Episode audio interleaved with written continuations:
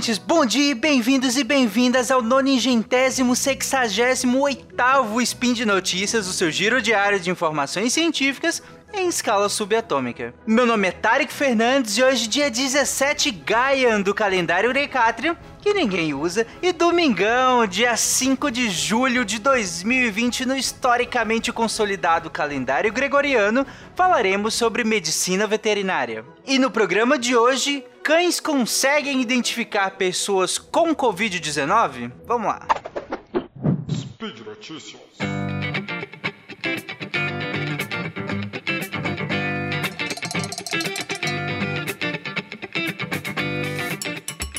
O spin de hoje surgiu de uma indicação no Twitter pela nossa querida médica veterinária do SciCast, a Flávia.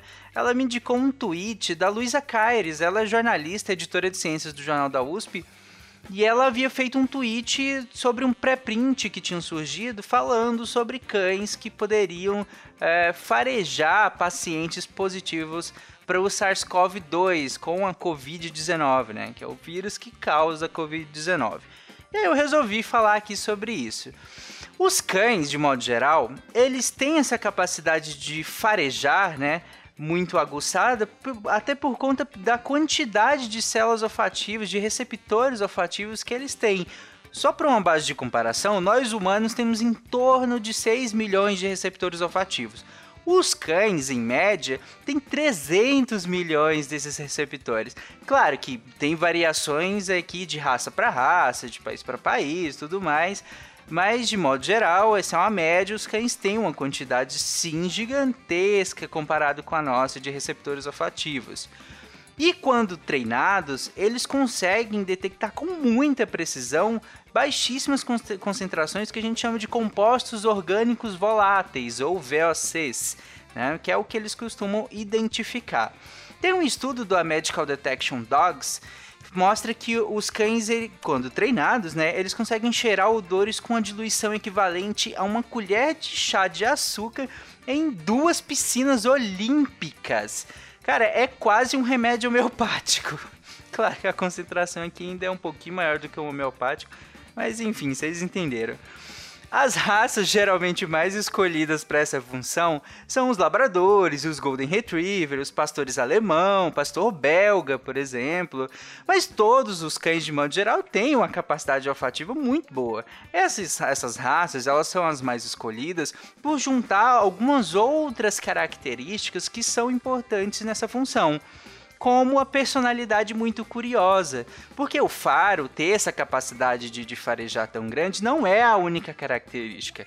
Esse animal que ele vai ser usado é, para essa função de cão farejador, ele precisa ter uma personalidade muito curiosa também, que, que queira buscar coisas, né? Para ser aí trabalhado, né? Isso vai ser trabalhado num treinamento. Eu escolhi falar sobre o treinamento de cães que procuram por drogas, drogas ilícitas, porque geralmente é o, é o tipo mais é, com mais tabu, por assim dizer. Tem algumas falácias aí, tem algumas mentiras sobre isso. Então eu achei legal trabalhar ele aqui.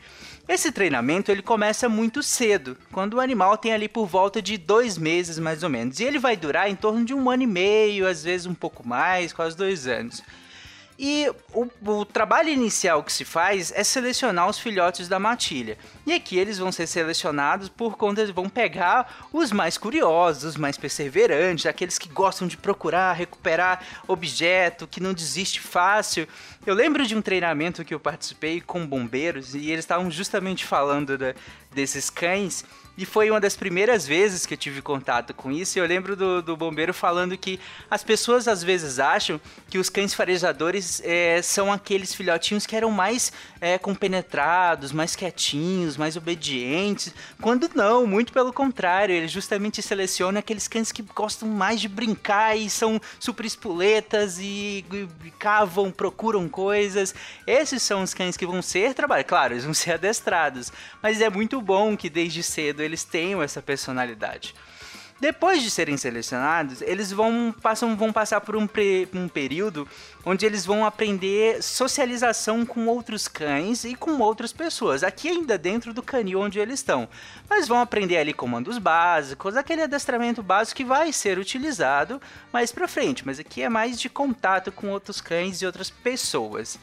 Depois dessa fase, eles começam a sair, a ter uh, convívio no ambiente externo, né? Externo aonde ele estava, onde ele aprendeu as primeiras coisas.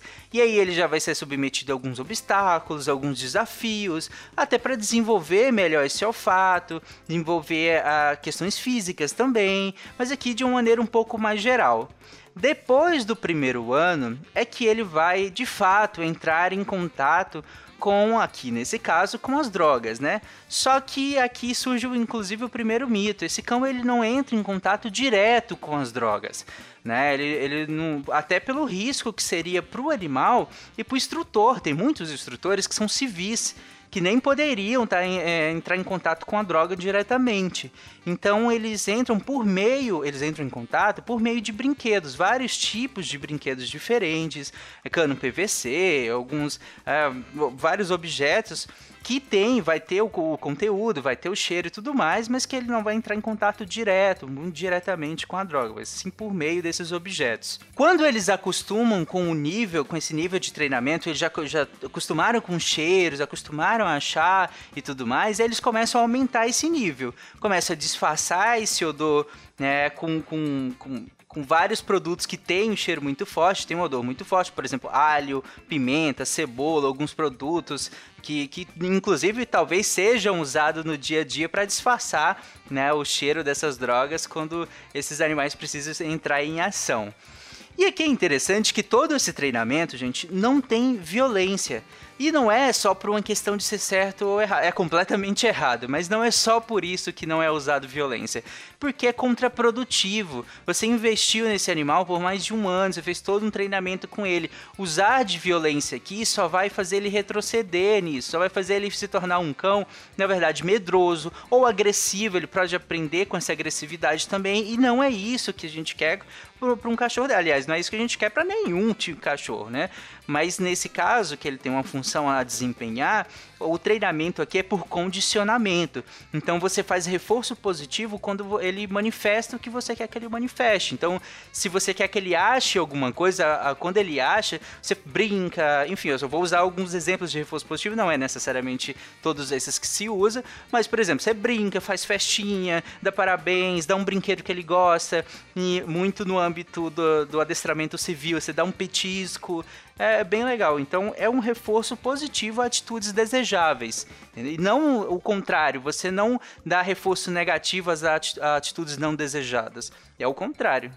Mas outras possibilidades de uso para esses cães, além dessa questão das drogas que eu falei do treinamento rapidamente aqui, eles também são muito utilizados para identificar, por exemplo, explosivos a materiais contrabandeados também. Eles identificam dinheiro muitas vezes, né, que pode estar sendo contrabandeado. Uh, e eles, eles também são treinados a fazer esse tipo de identificação. Além disso, eles são empregados também em resgates, salvamentos, eles acabam ficando peritos né, em localizar sobreviventes, e aí pode ser cadáveres também, ou pessoas que estejam soterradas, estejam sobre escombros, até dentro da água eles conseguem identificar dependendo da, das características do local. Além disso, tem os cães guia, que tão, são usados por pessoas cegas, né, para condução de pessoas cegas, isso a gente usa desde a década de 20, então está bem consolidado. E por fim, tem o uso, que é o que a gente vai comentar mais aqui, que é para detecção de doenças. Lembra que eu falei da, da questão dos compostos orgânicos voláteis? Eles podem estar associados a alguns padrões de doenças, por exemplo, câncer ou alguns tipos de infecções, uh, alguns tipos de tumores também.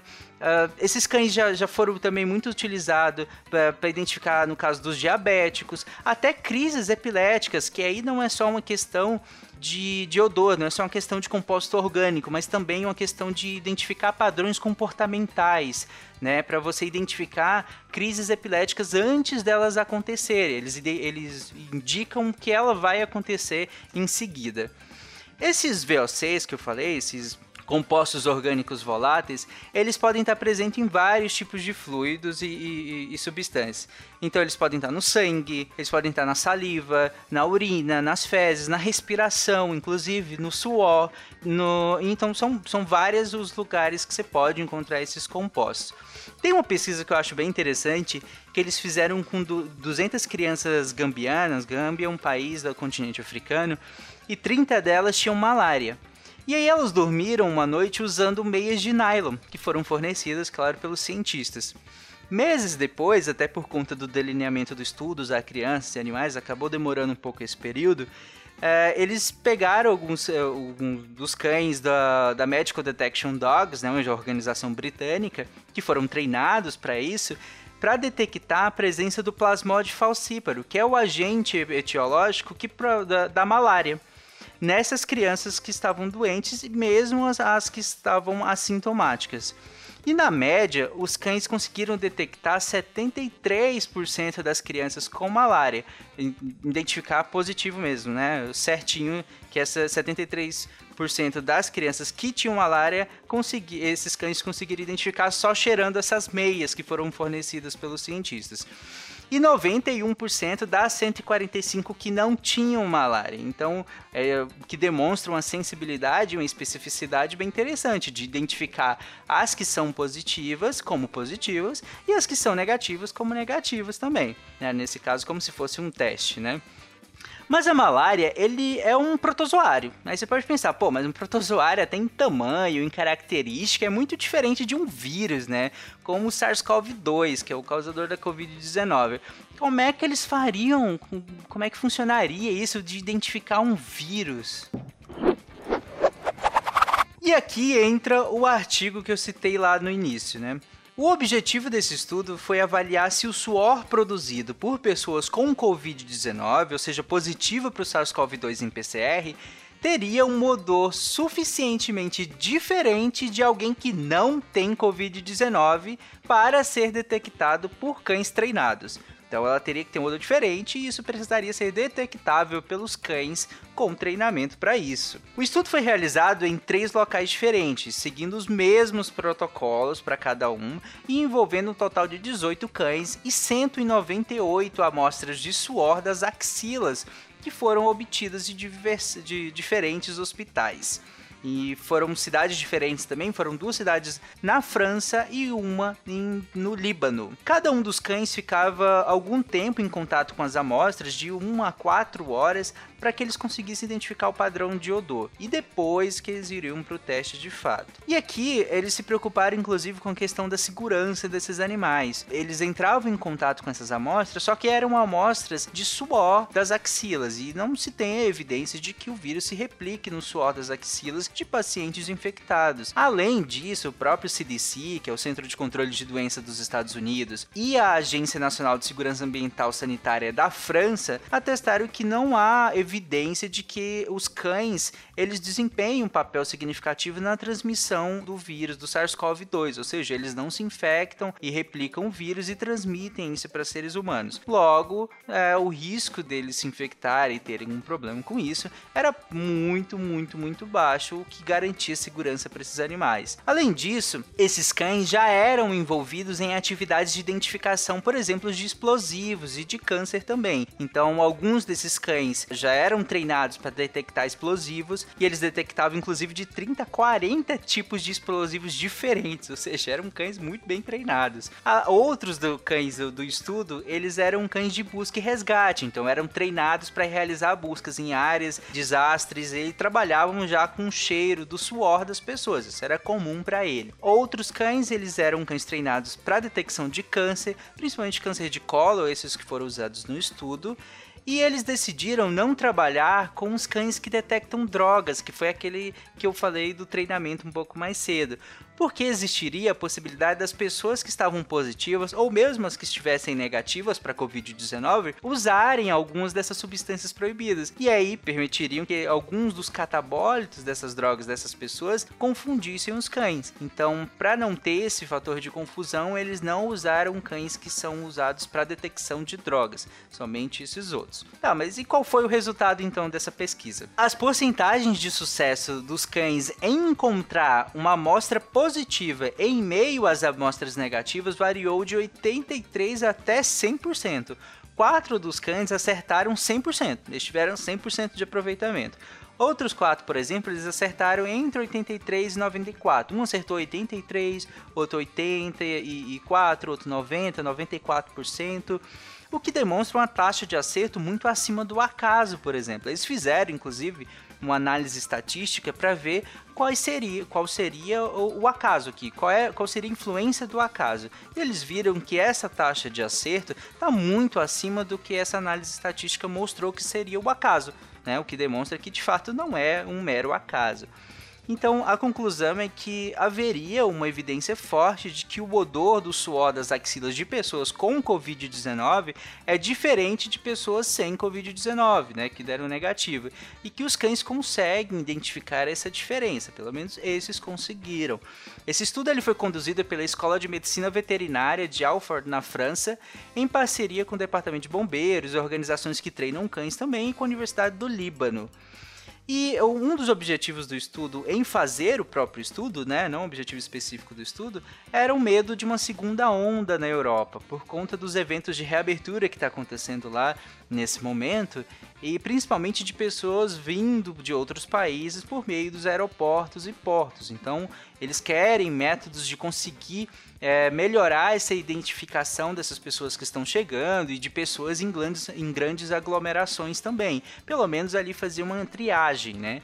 Então foi uma prova de conceito muito bem sucedida. Ela foi publicada em pré-print, então ela precisa ser publicada ainda em revista científica, revisada por pares e tudo mais, passar por todo o escrutínio comum que se passe em um artigo científico. É, eles já manifestaram o desejo de expandir essa pesquisa com um maior número de animais, complexificar o desenho do estudo e tudo mais, eliminar mais fatores.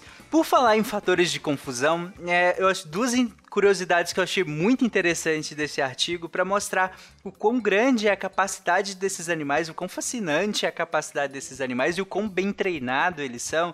É que duas das amostras que o estudo considerou negativa pelos critérios do estudo, os cães consideraram positivo. E aí o, os pesquisadores entraram em contato com o hospital onde essas amostras foram coletadas e os médicos do hospital refizeram PCR de, de, dessas, desses pacientes correspondentes às amostras. E o PCR voltou positivo. E eles tinham considerado essas amostras como negativas, os cães é, discordaram, por assim dizer, e consideraram elas positivas. Os médicos refizeram o PCR e o PCR voltou positivo. Isso é muito legal. Além disso, outra curiosidade aqui para mostrar a importância de você delimitar os fatores de confusão, os fatores que podem influenciar no seu estudo e influenciar de maneira a bagunçar o seu delineamento do seu estudo, afinal, o seu objetivo era um, esses fatores podem interferir no que você deseja, é que um, um dois cães acabaram identificando uma amostra que era negativa como positiva. E aí os pesquisadores foram analisar as filmagens e tudo mais, né, que eles têm tudo documentado, e viram que esses cães acabaram ficando muito agitados, um pouco mais agitados ao identificar essa amostra específica. E eles foram observar que essa amostra era de membro eh, era de um membro da equipe, né, que eles pegaram que é sabidamente negativo e viram que era uma mulher. E esses dois cães são cães machos, e essa mulher estava no período fértil.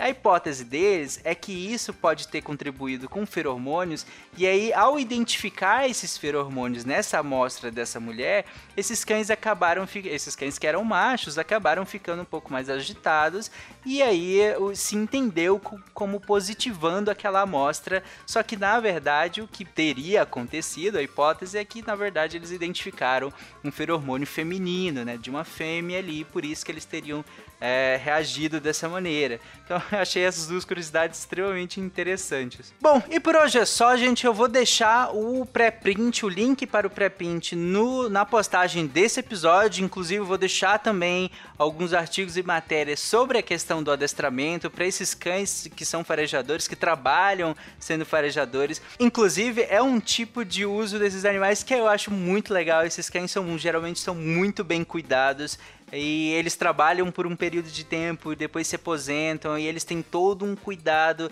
de como fazer esse trabalho para que, que esse trabalho não se torne um estresse para esse animal. Eles têm muito cuidado com o bem-estar de, desses animais.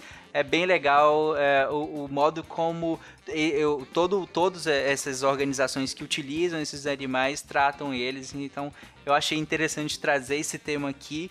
E é isso, gente. Eu lembro que esse spin de notícias e todos os spins diários que vocês têm acesso aí no seu feed só é possível por conta do seu apoio no patronato do SciCast, que também financia o Portal Deviante, então nos ajude a continuar divulgando ciência nesse momento tão importante. Lembre de comer beterrabas, usar fio dental e amar os animais e até amanhã. Tchau, gente!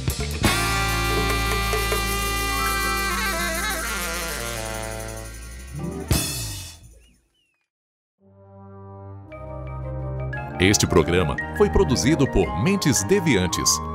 deviante.com.br.